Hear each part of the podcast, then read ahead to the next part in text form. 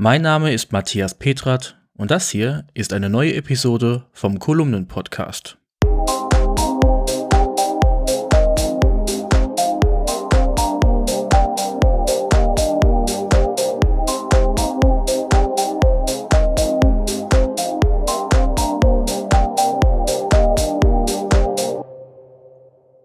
Dieser Podcast kommt mit freundlicher Unterstützung der Firma Rademacher aus Riede im Münsterland. Rademacher ist ein Smart Home Hersteller, der für innovative Produkte und einfache Bedienung steht. Über dessen Smart Home System HomePilot lassen sich Rollläden, die Heizung, elektrische Geräte, Licht oder auch das Garagentor steuern. Die clevere Hausautomation kann nach und nach erweitert werden und lässt sich via App und auch über Alexa, Google Assistant und über Siri Kurzbefehle steuern. Mehr dazu findet ihr in der Episodenbeschreibung. Und jetzt fangen wir an. Wieso ich mit knapp 10.000 Follower Twitter verlassen habe. Viele von euch kennen mich von Twitter. Lange bevor es diesen Blog und auch Podcast gab, gab es mich schon auf Twitter. Vieles dort passiert und doch bin ich nicht mehr dort. Heute möchte ich kurz einen Aufriss machen, wieso ich mit knapp 10.000 Follower Twitter für immer verlassen habe. Wie ich zu Twitter gekommen bin, weiß ich gar nicht mehr genau. Es muss aber der Wunsch nach schnellen Informationen zu bestimmten Themen gewesen sein. Twitter war schlicht dafür bekannt, dass der Informationsfluss teilweise in Echtzeit passierte. Am 21. März 2006 startete Twitter und war nicht das Twitter, was wir Jahre hinweg genutzt haben. Zu Beginn arbeitete Twitter als eine SMS-basierte Plattform. Ja, auch daher kommt das ursprüngliche Zeichenlimit von 140 Zeichen. Erst 2007 wurde Twitter als Firma gegründet, die Twitter Inc. Und erst 2010 gab es eine offizielle Twitter-App. Diese resultierte aus der App Tweety, welche von Twitter übernommen wurde und schließlich komplett eingestellt wurde.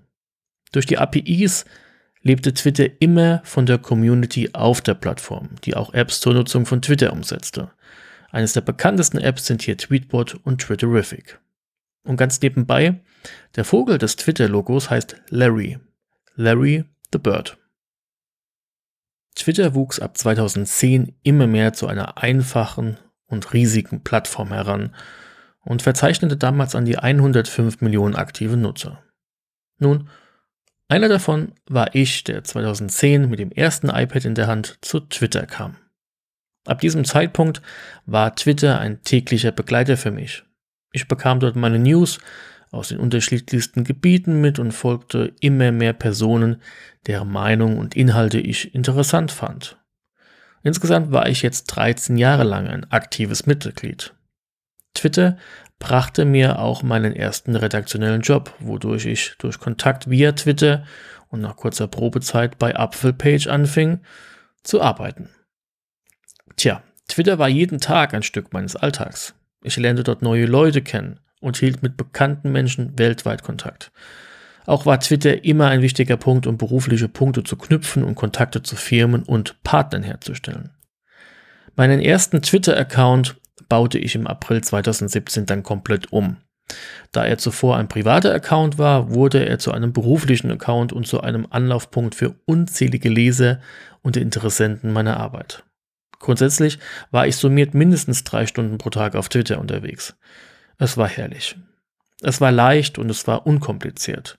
Vor allem als ich zu Tweetbot wechselte, das muss ungefähr 2009 gewesen sein, und noch mehr Vorteile auf der Plattform nutzen konnte. Entwickler wie die von Tweetbot waren immer der große Mehrwert solch einer Plattform. Sie brachten neue Ideen ins Spiel und kombinierten die Plattform vor allem mit Funktionen aus dem Apple-Ökosystem. So konnte man auch die Timeline via iCloud synchronisieren und war auf jedem seiner Geräte immer am gleichen Platz, wenn man Tweetbot für Twitter öffnete. Da Twitter immer ein Teil meiner Kommunikationsschnittstelle zu euch war, wurden es auch schlicht immer mehr Follower auf Twitter. Zum Ende hin waren es fast 10.000. Das waren Fans, Interessenten oder auch private Freunde. Viele folgten mir und mit vielen hatte ich Kontakt. Nun sollte es keine E-Mail zu mir werden, dann war es ein Tweet oder eine Direktnachricht. allem kam ich nach und die Community war wirklich toll. Bis zu dem Tag, als man den Vogel einfach von einem narzisstischen Charakter aufkaufen ließ. Anders kann man den Charakter vom Tesla-Gründer grundsätzlich nicht mehr beschreiben. Sein Verhalten, seine Äußerungen und seine Person spiegeln all diese Einschätzungen wider und jeder Psychologe würde das doppelt unterschreiben. Daher beginnt die Geschichte des Aufkaufs auch so, wie man es von einem Narzissten erwarten würde. Zuerst wurde ein Angebot gemacht und dann trat man von diesem zurück. Nun am Ende klagte Twitter gegen Elon Musk, der am Ende dann doch Twitter aufkaufte und sein Angebot in die Tat umsetzte. Allein dieser Move ist und war schon sehr verwirrend. Und wenn man kein Geld hat, zieht man es sich eben einfach irgendwo heraus. Daher hängt auch Tesla als Firma sehr negativ in diesem Deal mit drin. Am Ende hat man sich aber eine Spielwiese gekauft, wo man sich ganz neue Spielregeln für und in einer Gesellschaft ausdenken kann. Und hier beginnt der Spaß und hörte er für mich in Etappen auf. Der Kauf von Twitter war ein teures Spiel. Elon Musk brachte durch einen Kredit durch Tesla 25,5 Milliarden US-Dollar ins Spiel zusätzlich noch 21 Milliarden US-Dollar in Form von Tesla-Aktien. Und dieses Geld muss er natürlich reinholen und genau hier beginnen die Entscheidungen, welche die Plattform in Summe schlicht ruiniert haben.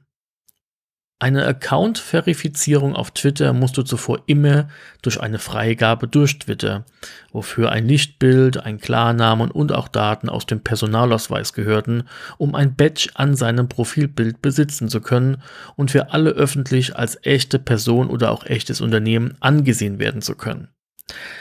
Das hat sich grundlegend geändert, denn für 8 Dollar im Monat bekommt jeder dieses Badge. Das hatte schnell zur Folge, dass Trolle und Co. sich für Personen, Firmen oder auch Marken ausgaben, die sie in Wirklichkeit nicht sind oder waren. Wodurch man für 8 Dollar im Monat ganz offiziell kriminelle Dinge im Namen anderer starten konnte oder kann. Wer ist am Ende also noch echt und wer nicht? Und wer kontrolliert das? Vor allem, wer von den wenigen, die noch nach der Massenentlassung übrig geblieben sind. Das Sterben der API war eigentlich am Ende der Hauptgrund, dass auch ich gegangen bin. Über diese habe ich euch geplant und zuverlässig Inhalte liefern können. Das war nett und funktionierte über Jahre hinweg perfekt. Diese wurde allerdings komplett gekappt und hinter eine Bezahlschranke gestellt. Nun, ich bin wahrlich kein Geizhals, aber 100 Dollar pro Monat ist mir solch eine API nicht wert. Wodurch schlicht meine Arbeit Leid erfuhr und ich auch keine Inhalte mehr an euch über Twitter ablieferte. Daneben begann ich auf Mastodon aktiv zu werden und diese Plattform ist mein neues Twitter. Wirklich. Ich bin dort super aktiv unterwegs und freue mich, dass es eine Open Source Sache ist, die keiner so schnell aufkaufen oder vielleicht kaputt machen wird. Zumindest hoffe ich das. In Summe sind an die 70 Prozent meiner Bekannten, Freunden, Partnern und Kollegen von Twitter abgewandert und mittlerweile auf Mastodon unterwegs. Muss das sein? Ja, vor allem, weil auf Mastodon keine Werbung im Feed läuft. Dinge, die man via Tweetbot sowieso nie wahrnahm. Aber nachdem auch für alle Entwickler alle APIs abgeschafft, weggesperrt und oder hinter eine Bezahlschranke von tausenden Dollar pro Monat gesteckt wurden, ja, sind auch all diese Apps tot. So tot wie der Vogel selbst. Ja, und auch mein kleines Zuhause ist daher leider gestorben. Für die Entscheidung nahm ich mir einen Monat Zeit und irgendwann kam dann die Entscheidung, dass ich nicht auf solch einer Plattform mehr sein möchte, wo Dinge ablaufen, die nicht sein sollten und wo Hass und Hetze noch eine geldbringende Sache sind. Zumal dort auch keine Regelung im wahren Sinne stattfindet. Ich bin mir nicht sicher, wie viele Hakenkreuze ich auf Twitter nach der Übernahme gemeldet habe. Aber jegliche Meldung wurde zumindest abgewiesen und der Inhalt als völlig legitim abgestempelt. Sorry, nein. Ja, das soll hier kein Jammern sein. Auch wenn so ein Umzug nicht immer leicht fällt. Aber ich vermisse Twitter heute nicht mehr, denn es ist sowieso langsam und in Etappen für mich verstorben. Auf Mastodon bin ich wirklich super happy. Vor allem, weil der Entwickler der Tweetbot-App sein ganzes Know-how in eine Mastodon-App gesteckt hat und sich allein deswegen Mastodon über die App iWorry wie Twitter über Tweetbot anfühlt. Zum Glück siegt am Ende immer die Intelligenz und das Machen und nicht das narzisstische Reden, Ankündigen und nicht abliefern. In meinen Augen fehlt Apple wieder eine Person wie Steve Jobs. Nintendo fehlt ein Charakter wie Satoru Iwata und Twitter fehlt ein Jack Dorsey. Personen mit Gespür für ein Produkt, für eine Marke, für ein Verständnis der Sache.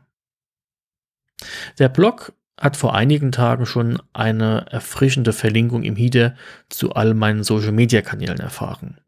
Wer mehr als diese Zeilen oder Wörter hier im Podcast mitbekommen mag, findet mich aktiv auf Mastodon und Instagram. Tja, und zum Glück geht RSS am Ende aber nie weg, egal wie viele Social-Media-Plattformen am Ende auch sterben mögen. Und wer unter iOS und iPadOS alle Inhalte von mir mitbekommen möchte, der ist seit Jahren schon mit meiner App für iPhone und iPad perfekt bedient.